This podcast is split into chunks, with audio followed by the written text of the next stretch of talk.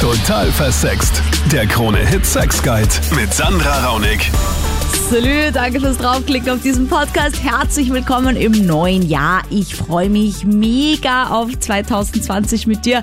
Mit dir auch dieses Jahr über Sex, Liebe und Beziehung zu talken. Total versext ist eine Radioshow in Österreich auf Krone Hit für alle deutschen Zuhörer. Auch Salü an euch natürlich.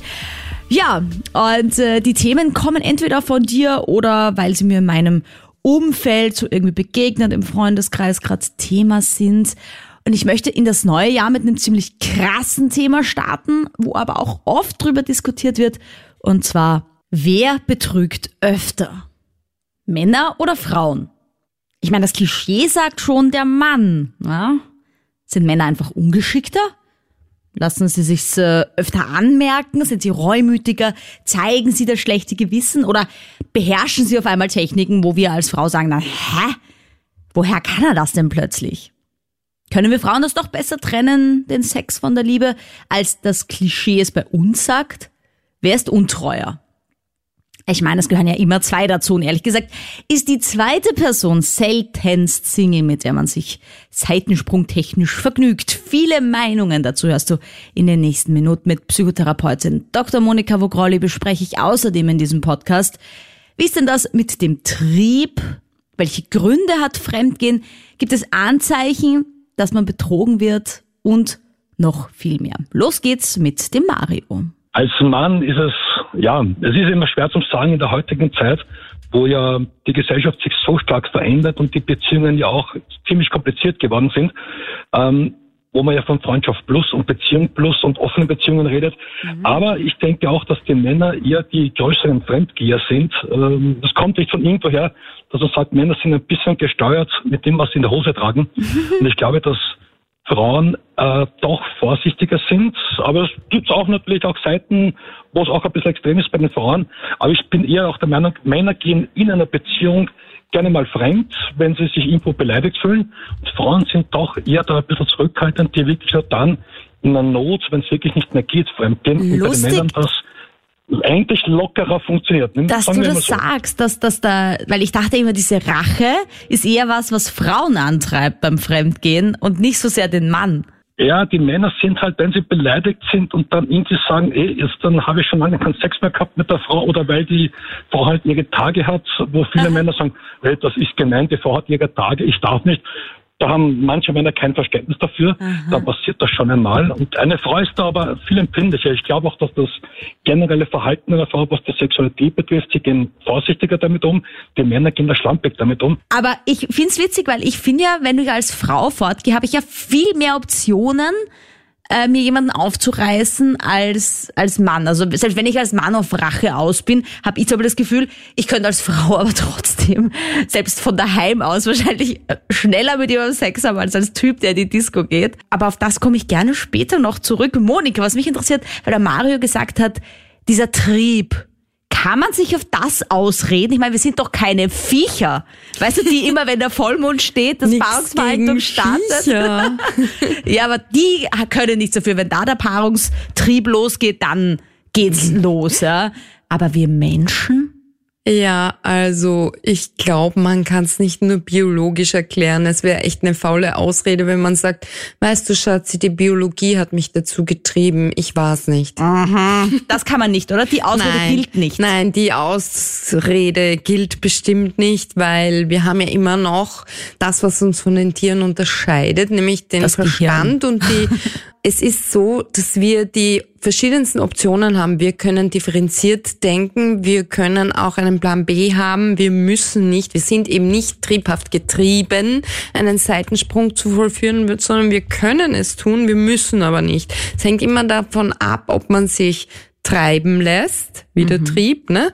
Oder ob man sich unter Kontrolle hat, ob man die Kontrolle fahren lässt oder ob man sagt, nein, mir ist dieser Wert der Monogamie, wenn das denn so ist, so, so wichtig, mir ist die Treue, die Beständigkeit meiner Beziehung so, so wichtig, ich verzichte jetzt auf den Rachetrieb, ich verzichte jetzt auf den Sexualtrieb, den auszuleben, ich bleib bei meiner Linie, ich bleib meinem Partner treu.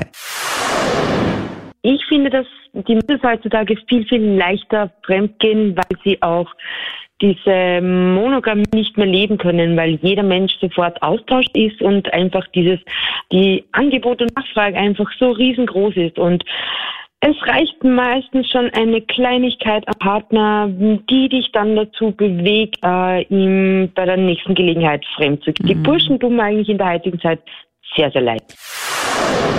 Ich habe jetzt mittlerweile drei längere Beziehungen hinter mir, obwohl ich erst 25 bin. Mhm.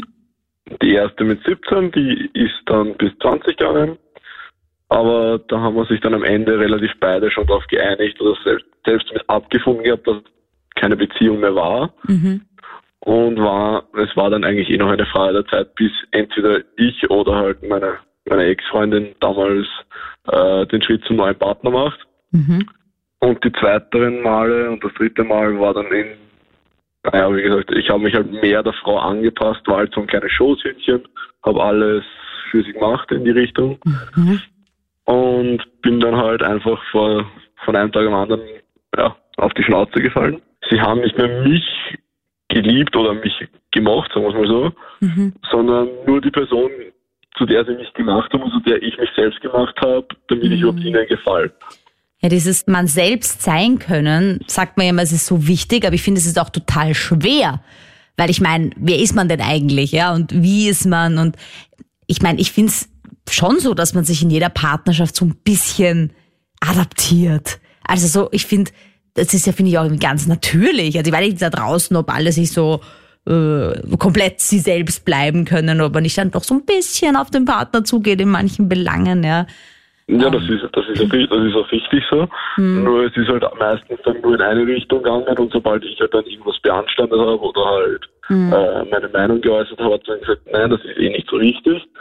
Mhm. Und ich habe mich halt damit einfach abgefunden und das hat sich halt immer Und ich nehme an, du bist dann betrogen worden, nachdem du ja genau, zum richtig. Thema anrufst, wer betrügt öfter. Richtig.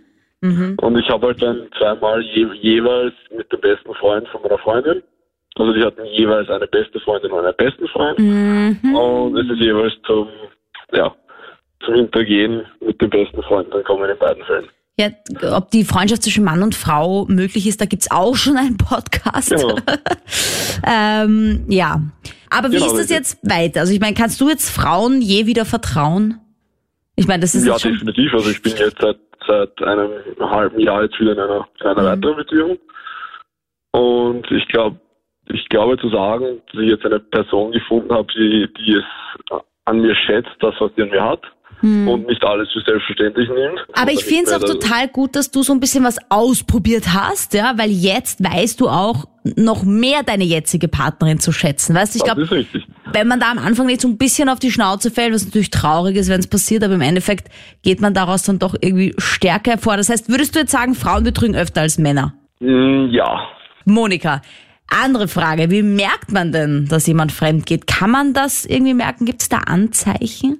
Also wenn man eine Vertrauensbeziehung hat, dann kennt man sich ja gut und dann merkt man schon eine Veränderung. In aller Regel sind so Signale wie die Person, also mein Partner, der entfernt sich irgendwie emotional von mir, der mag nicht mehr so gern berührt werden von mir, der geht vielleicht in den Nebenraum telefonieren und spricht dann mit einer tieferen Stimme als sonst vielleicht sogar so richtig mhm. einfühlsam und, und ist total weggebeamt währenddessen.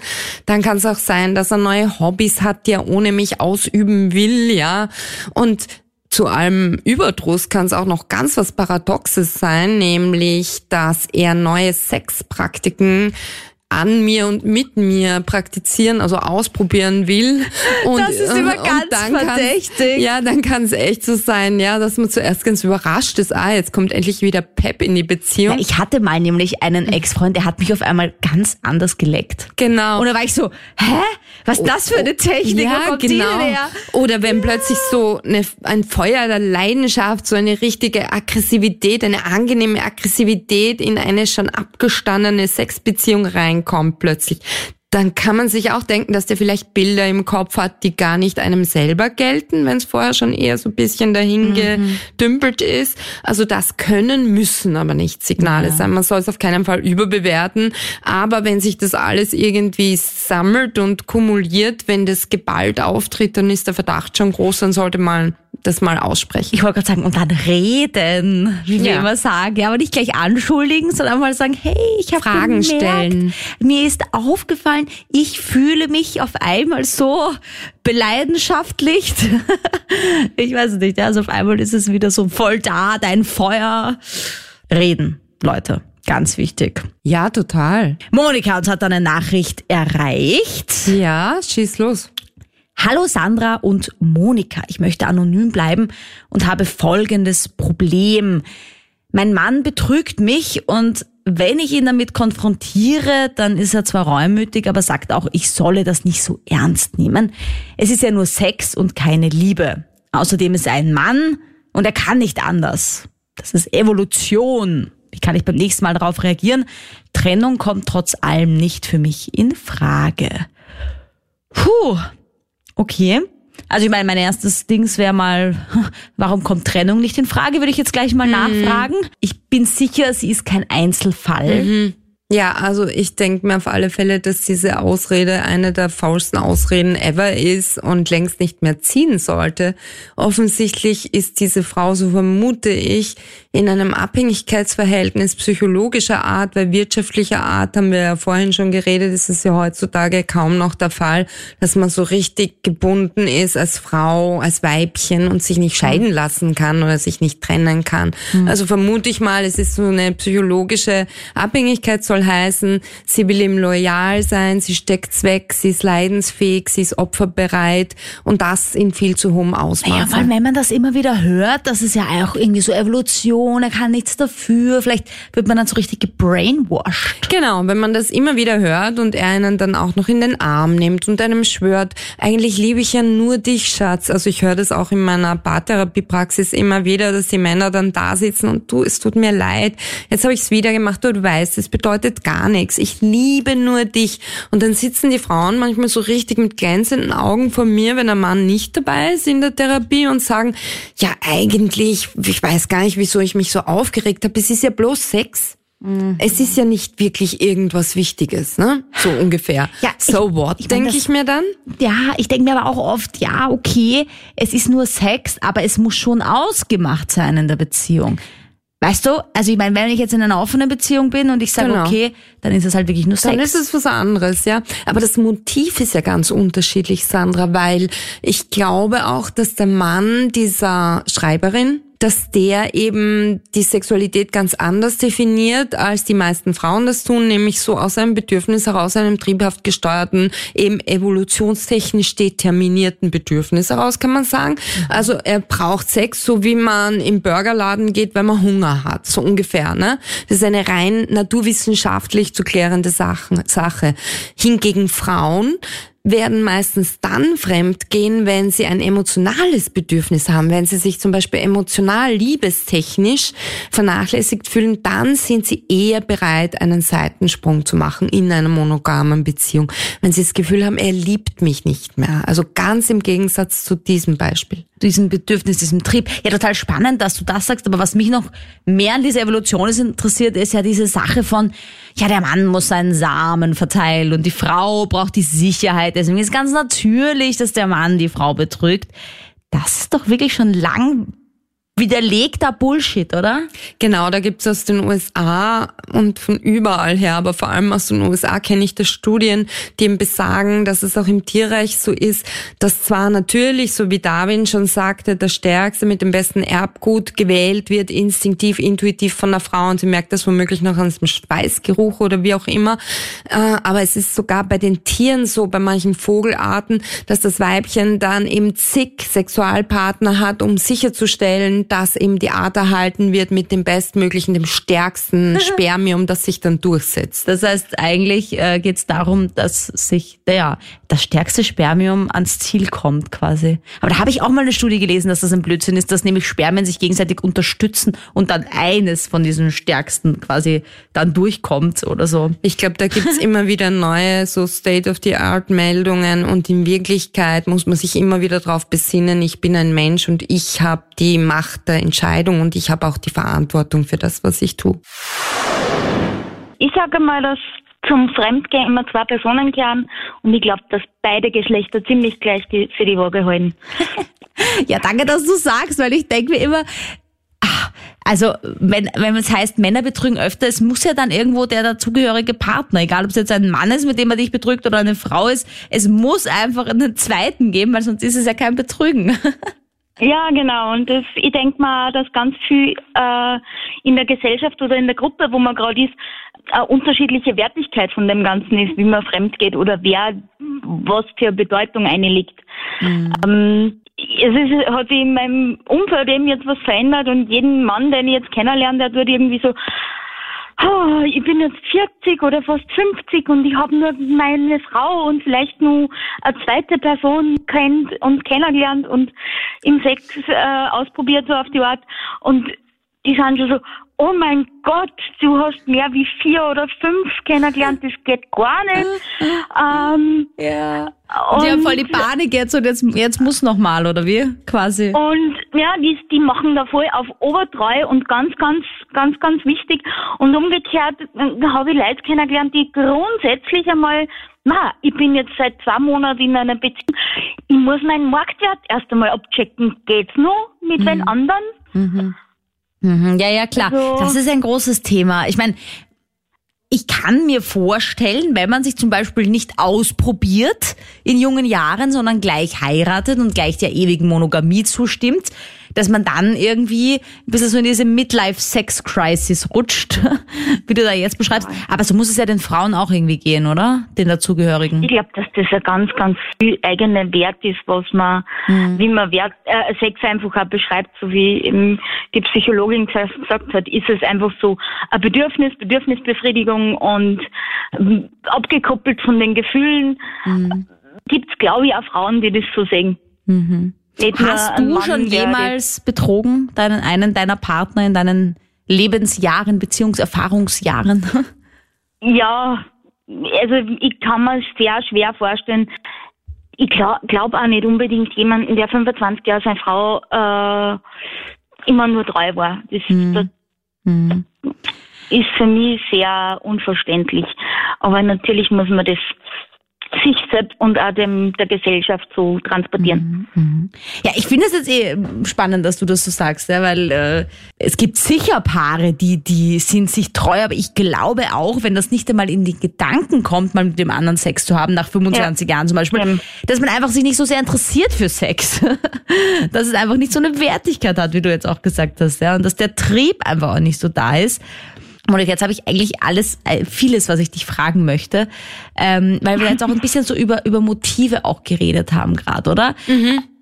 Was könnten denn noch so Gründe sein? Weil, weil jetzt auch wenn man sagt, man ist 25 Jahre zusammen und hat sich nie betrogen, ist wahrscheinlich wirklich das Motiv einfach, dass Sex nicht so eine Priorität hat. Genau. Aber wenn man jetzt doch zu denen gehört, die öfter fremdgehen, gibt's da Gründe, Motive, naja, es ist oft ein Erfahrungs Erfahrungshunger dahinter, dass man einfach meint, mit einem Partner nicht alles auskosten und erleben zu können, was es denn gibt in diesem Ressort Sexualität.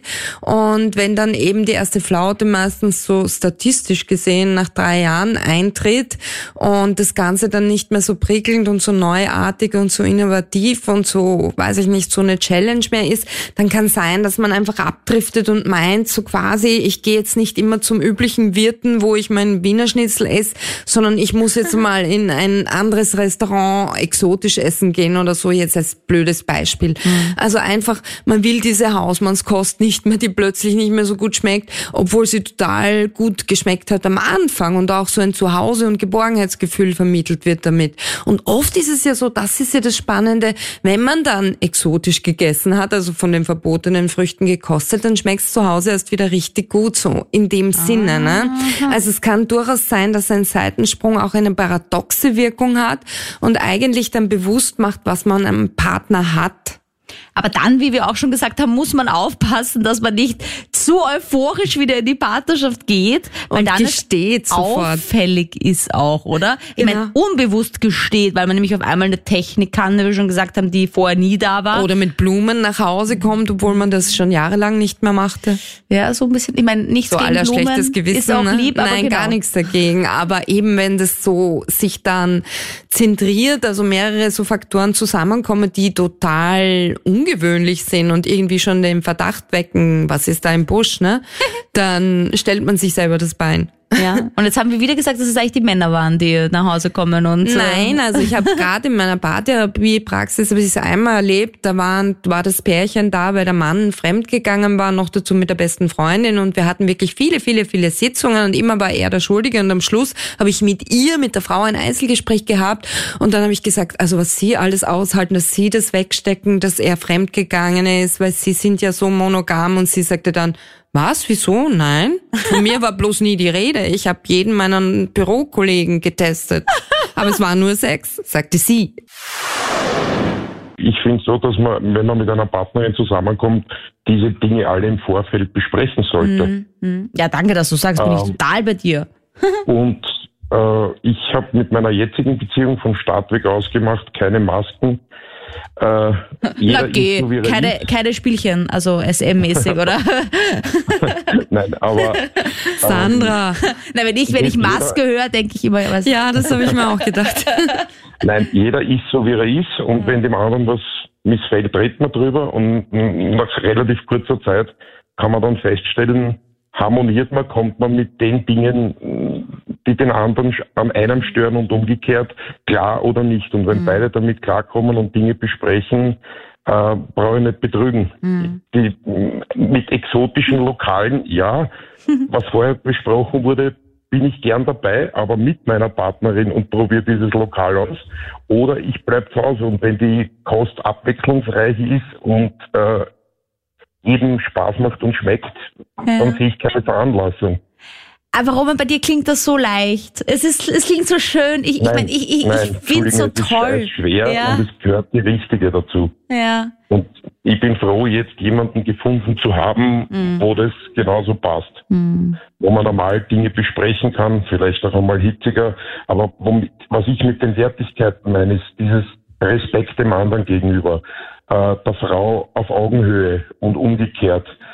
Keiner probiert den anderen umzumodellieren. Aber weil der Roman das jetzt so schön gesagt hat, Monika, ähm, er hat eine Partnerin gefunden, mit der er sprechen kann, mit der er alles klären kann, was ja ganz, ganz toll ist. Warum? Wenn es ja so geht, dass man anscheinend auch gemeinsam exotisch essen geht oder Dinge ausprobiert, ist Monogamie so wichtig und warum ist es dieses vorherrschende Modell in unserer Gesellschaft, obwohl Naja. es so viel zu Betrügen führt und so viele Probleme ne? einhergeht? Mhm. Naja, wir sind halt schon christlich-abendländisch geprägt. Die Tradition, die christlich-abendländische, die schreibt uns halt die Monogamie vor. Ich meine aber auch, wenn man sich aus dem auskoppelt, kann man sich dafür autonom, also selbstbestimmt entscheiden, ganz bewusst, wenn man einfach sagt, okay, ich möchte mich mit dir entwickeln und das hat ja jetzt der Roman auch so schön formuliert. Er hat eigentlich von Beziehungsarbeit gesprochen. Natürlich kostet es auch Mühe, immer miteinander Dialog zu führen, zu sprechen, sich abzusprechen, was interessiert dich, was interessiert mich. Es ist vielleicht einfacher, allein zum exotischen Lokal zu marschieren, heimlich und gibt einem noch einen Kick, aber man entwürdigt eigentlich die andere Person, wenn der Beziehungsentwurf von Grund her monogam ist. Man hintergeht, man betrügt, ja, man äh, koppelt sich aus der Beziehung aus. Das kann einem ein Machtgefühl geben, ein zusätzlicher Kick sein, diese Heimlichkeit. Aber in Wirklichkeit, ähm, es kann auch dem Stressabbau dienen. Also manche Leute sagen auch, weißt, ich habe so viel Stress gehabt und da hat sich's ergeben bei der Weihnachtsfeier, ich war betrunken, Kontrollverlust und so weiter. Aber dennoch ist das so eine tiefe Wunde, so eine Verletzung, wenn die Beziehung monogam, egal ob christlich motiviert oder anders motiviert definiert ist, dann ist es ein Verrat am anderen und ist es ein Stich mitten ins Herz. Und oft ist es ja so, dass wirklich, also ich glaube 80 Prozent der Seitensprünge entstehen dann auch irgendwie in dem Umfeld, wo man am meisten ist, nämlich Arbeitsplatz.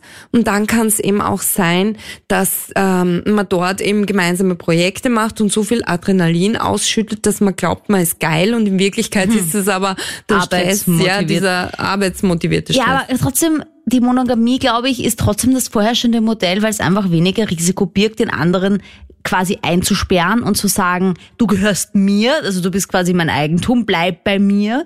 Und wenn man also ein bisschen freier lässt, birgt natürlich das Risiko, dass sich vielleicht andere verlieben könnte. Und dabei denkt man nicht mit, dass es ja trotzdem passieren kann, dass sich der andere mal verliebt. Ja, und ich glaube aber auch, dass dieses Optimierungsdenken da eine große Rolle spielt. Durch die äh, Medien und durch diese ständige Einflussnahme ist man irgendwie auf dem Trip, immer was Besseres finden zu müssen, den Partner tatsächlich zu entsorgen, wenn er nicht mehr taugt, wenn er den eigenen narzisstischen Ansprüchen, also der Bedürfnisbefriedigung nicht mehr dient. Was weiß ich, wenn er jetzt impotent ist, operationsbedingt oder so, oder wenn die Frau schwanger ist, dann tendieren viele zu einem Seitensprung, einfach weil ihre Bedürfnisse augenscheinlich und augenblicklich nicht befriedigt werden. Dann geht man halt woanders hin essen, auf gut Deutsch, ne, wenn nichts gekocht wird zu Hause. Aber das ist ja total weird. Das ist ja dann total selbstbezogen, eben mega narzisstisch mhm. und schon krankhaft narzisstisch, würde ich sagen. Der Klaus erlebt äh, betrogen werden, gerade an der eigenen Haut, glaubt er zumindest. Ich habe das Problem, meine geht ganz Zeit fremd, habe ich das Gefühl. Okay. Und warum hast du das Gefühl? Ja, ist ganz komisch. Ja, beschreib mal, also was ist da los? Ja, immer wenn ich sie frage, sie will mit mir nicht reden einfach. Ich verstehe es nicht. Eben, also erzähl doch mal ein bisschen was über eure Beziehung. Also wie lange seid ihr schon zusammen und... Also wir sind jetzt ungefähr sieben Jahre zusammen. Okay. Und wie hat das angefangen? Also, dass du das Gefühl hast, da stimmt irgendwas nicht? Ja, eigentlich so nach äh, drei Jahren. Geht das jetzt schon vier Jahre quasi, dass du dir da Sorgen machst und Gedanken machst? Ja, sagen nicht. Oha. Oha. Mhm. Okay, das ist eine lange Zeit. Und du ja, sprichst es dann lange. an und, sag, und, und sagst du dann, Schatz, ich glaube, du betrügst mich oder sagst du, Schatz, ist alles in Ordnung mit uns oder wie gehst du das an? Genau, ja, und sie sagt dann ja gleich, äh, nerv mich nicht. Ah, nerv mich nicht, okay. Aha, nette Antwort. ähm, ja, ist nicht so schön, aber ja. Aber habt ihr noch ein Sexleben oder wie, wie ist es bei euch? Äh, ab und zu haben wir das, ja. Okay. Naja, und hast du einen konkreten Anlass, dass du glaubst, dass da ein anderer Mann ist, mit dem sie sich trifft? Oder ist das nur so eine Vermutung? Ja, in der Früh kommt sie immer einen Mann holen, damit sie zur Arbeit kommt. Und das verstehe ich einfach nicht. Aha, du hast schon mal gefragt, wer das ist und sie sagt, das ist ein Arbeitskollege oder wie? Genau, das Übliche. Okay. Hm. Ja, also ich verstehe die Bedenken, weil ich meine hm. natürlich, wenn es jetzt nicht der Private Driver ist und sie gerade im Lotto gewonnen hat oder so, der sie abholen kann. Ja, außer er hat Geld. Er hat auch noch Geld, na super. Okay, ich verstehe die Unsicherheit. Monika, in so einer Situation, ich meine, jetzt, pass auf, die Zusammenfassung, ja? Mhm. Sieben Jahre, genau, dazu? sieben mhm. Jahre Beziehung, sie sagt mhm. nur noch, nerv mich nicht und jetzt holt sie ein anderer Mann von zu Hause sogar schon ab, der Geld hat. Ich meine, kein Wunder, dass der Klaus unsicher ist. Auf alle Fälle. Das ist total nachvollziehbar. Allerdings muss ja. man aufpassen, dass man nicht in eine Paranoia reinkommt und sich selbst dann abgewertet heißt das, ich bin jetzt paranoid? Nein, überhaupt nicht. Aber man tendiert dazu, wenn man dann so viele Signale sieht, ja, und das sammelt sich so irgendwie an, dann kriegt man schon eine Paranoia und deutet alles in die Richtung. So quasi, wenn sie einen jetzt nicht so anschaut, wie sie einen sonst morgens anschaut, dann denkt man sich schon, ah, du denkst wieder an den oder so. Das ist Paranoia. Ja, genau, das ist das Problem. Genau. Und dann nervt man natürlich als Partner, ne? Weil dann sagt sie irgendwann, hey, jetzt lass die Kirche im Dorf, im Dorf sozusagen, ich lebe ja mit dir zusammen, oder? Er holt mich doch bloß ab, es ist eine Fahrgemeinschaft. Ja, aber wenn ich sie frage, sagt sie dazu nichts, das verstehe ich nicht. Ja, das also ist irgendwie passiv-aggressiv, sagt man da in der Psychotherapiesprache. Das ist, wenn man den Partner im Dunkeln lässt. Also man lässt ihn irgendwie dumm sterben. Weil man muss das doch ernst nehmen. Ja, wenn jemand jemand leidet und du leidest ja offensichtlich, so genau, dann müsste sie doch so liebenswürdig sein und sich mit dir hinsetzen und sagen, jetzt zähl einmal, was juckt dich da so? Also was macht dir Angst oder wo hast du Bedenken und dann müsste sie es erklären. Mhm. Ja, ja keine Chance, die blockiert komplett. Ja, und das ist irgendwie schon ein bisschen merkwürdig. Ja, aber ich meine, weißt du, Klaus, was ich auch gut fände, glaube ich, wenn du mal das nächste Mal es vielleicht nicht ansprichst, wenn sie gerade bei der Tür rausgeht, es holt sie wieder der Fahrer ab, sondern wenn du es vielleicht mal ansprichst, äh, in einem Zeitpunkt, wo der Fahrer, der sie abholt, komplett irgendwo anders ist. Also jetzt nicht so fünf Minuten vom Weggehen, sondern vielleicht. Nein, ich habe mir eh schon mal überlegt, ob ich einfach mal runterrenne und äh, die Tür aufmache und schaue, wer das ist. Und Ach, du hast ihn noch nie, noch nie gesehen. Ich habe gedacht, du hängst dann am Fenster und schaust, wie sie einsteigt oder Nein, so. Nein, so bin ich nicht. Also Aber nee. das ist ja eh toll von dir, weil ich glaube, dieses Runterrennen und schauen, wer das ist, na, na, ah, weißt na, du, Klaus, hör mal zu. Ich meine, das geht jetzt, wie, wie hast du gesagt, drei Jahre, glaube ich, so, ne? Drei, vier Jahre. Drei, vier ja, genau. Jahre so. Und das zeigt mir ja schon, dass eure Beziehung sozusagen stabil, instabil ist. Weißt du, was ich meine? Also ja. irgendwie, ihr bleibt ja zusammen. Irgendwas bindet euch offensichtlich, ne? Ja, Weil sie hätte ja. Was. Naja, aber irgendwas ist es, irgendwas macht die Beziehung ja doch beständig, weil sie hätte hm. ja schon längst sagen können, du Klaus, ich will nicht mehr mit dir, ich bin jetzt mit dem super Autolenker, Freund, Arbeitskollegen zusammen oder keine Ahnung. Ja, aber, aber vielleicht braucht sie beides. Ja, und vielleicht ist er auch gebunden, wer weiß, who knows. Aber das sind alles Hirngespinste und deswegen, wie die Sandra schon angedeutet hat, reden, reden, reden, aber in einem entspannten Rahmen, wo keine dritte Person hinzukommt, seid ihr nicht irgendwann ja. auf Urlaub oder Wellness am Wochenende. Irgend so ein Rahmen wäre gut, ja, wo ihr als ja, Paar seid. Genau, als ja. Paar. Und nicht in diesem Alltagsambiente, weil das macht alles kaputt meistens. Ja. Okay. kommt man auch in Rage. Und sonst in eine Paartherapie gehen ist auch nichts Schlimmes. Ich würde mal glauben, dass er die Frau eher mehr betrügen. Aha, woher kommt diese Meinung? Ja, weil Frauen mehr attraktiver sind mhm. für die ganze Umwelt mhm. und mehr sexuell ausstrahlen. Ja, endlich mal einer, der das sagt, weil ich habe das jetzt auch schon ein paar Mal angedeutet. Ich meine, für uns Frauen, no offense, aber es ist einfach leichter. Nehmen wir an, wir sind in der Disco und es kommt ein Typ zu einer Frau und sagt, Sex? Dann kann es passieren, dass die Frau ihm eine Watschen runterhaut. Aber wenn die Frau zum Mann geht und sagt, Sex, ist ja. die Chance schon höher, dass der Mann sagt, wann, wo? Ja, wo treffen wir uns? Ja. Irgendwie. Ich meine, kann auch ein Klischee sein, ist auch zum Teil ein Klischee, weil natürlich nicht jeder Mann sofort notgeil aufspringt, ja. Aber wir haben schon ein bisschen leichter muss ich sagen. Ja, das finde ich aber auch, ne? Ja. Aber bist du jetzt schon oft betrogen worden in deinen Beziehungen? Hm. Ich habe zumindest immer probiert, wo ich die Möglichkeit gehabt habe, habe ich halt probiert. Dass du fremd gehst. Und, ja, richtig. Aha, okay, okay. Das heißt, ähm, hast du das deswegen gemacht, weil du dachtest, dass deine Freundin dich betrügt? Nein, das okay. glaube ich nicht. Ne? Nein, okay. Na, aber es hätte ja sein können, ne? wenn man davon ausgeht, meine Partnerin betrügt mich, dann betrüge ich mal in advance, ja, damit ich ja nicht der bin, der weniger betrogen hat. so soll's. Nein, gibt's auch Leute, die denken, ne? Und das geht gar nicht, Sonja, und das geht gar nicht. Aber ich habe mir halt so gedacht, dass ich war damals halt noch jung Aha. und man, man ja, du klingst jetzt nicht, nicht mega alt, muss ich dir sagen. Also, du klingst auch jetzt noch jung. ja, was hast du dir gedacht als Jung? Als Junge hast du auf jeden Fall versucht, viel Erfahrung wie möglich zu sammeln. Ja, mhm. richtig. Mhm. Und, und irgendwann mit dem Alter kommt irgendwann einmal die eine auf einem zu und man kann halt dann nicht mehr aus. Ja, weil man dann so verliebt ist, hoffentlich, oder? Und dann ist es die eine, die richtige. Aber Monika, das ist ja, finde ich, auch so ein falscher Ansatz, oder? Weil auf dieses Warten auf den mhm. richtigen, das vergöttet man dann so in die alles. Den idealisiert man dann. Ah, und leider, glaube ich, gibt's die richtige oder den richtigen nicht. Das muss ich leider sagen, Leute. Ihr wartet umsonst auf den Märchenprinzen. Das gibt es nicht, leider. Es wird immer irgendwie so ein kleines Aber geben, aber es gibt halt jemanden, der einen sehr gut ergänzt, glaube ich, und mit dem man sich gut arrangiert. Genau, für den es sich lohnt, sich zwar nicht zu verbiegen, aber sich doch ein Stück weit auch auf ihn zuzubewegen und sich ein bisschen anzupassen, aber umgekehrt soll es natürlich genauso sein. Monika, bevor wir zu deinem Konklusio kommen, eine Frage noch. Soll man es denn sagen, wenn man fremdgegangen ist?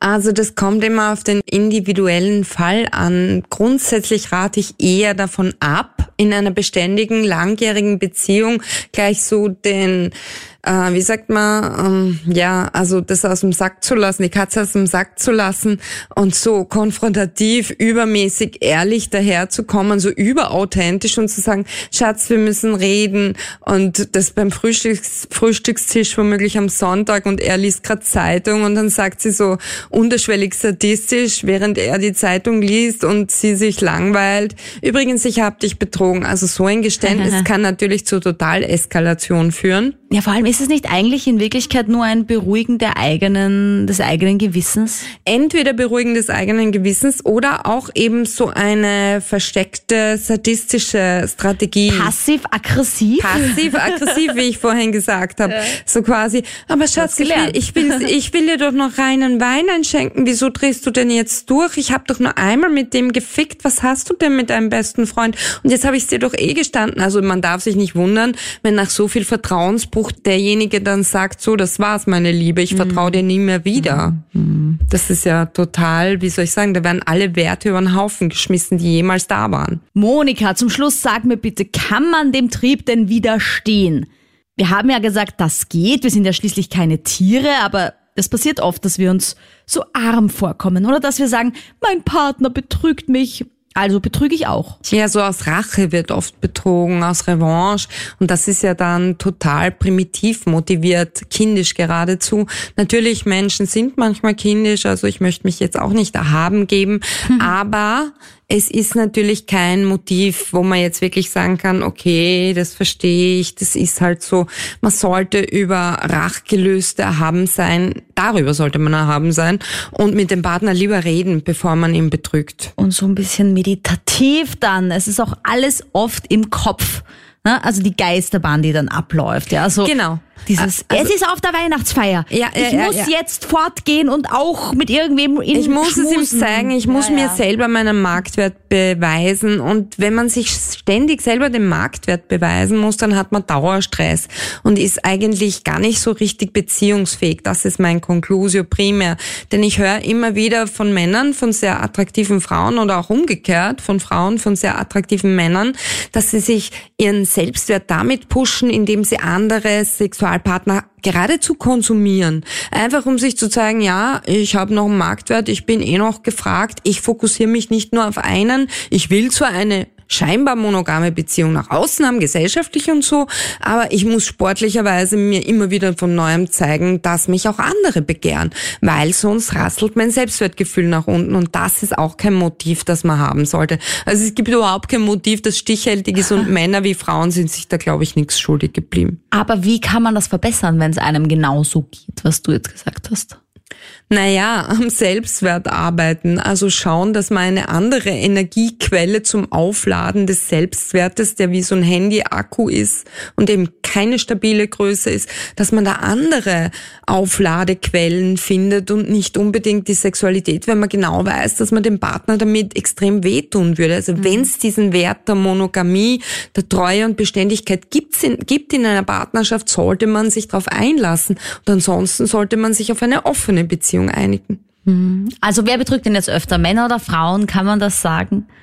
Ich glaube, da gibt's überhaupt keinen Unterschied. Ich mache seit über 20 Jahren Paartherapie und ich kann nur sagen, da gibt's genauso viele Klientinnen wie Klienten, die das tun. Aber hat sich jetzt über die Jahre gewandelt noch ganz kurz? Weil ich meine, es hat ja, ja, schon das Klischee, dass Männer genau. eher betrügen. Da hast du schon recht, Sandra. Es hat sich total gewandelt, weil inzwischen ist es auch schon schick für Frauen. Also Frauen können mhm. das auch schon offen nach außen zugeben, den Freundinnen gegenüber und so weiter, ihre Abschüsse sozusagen.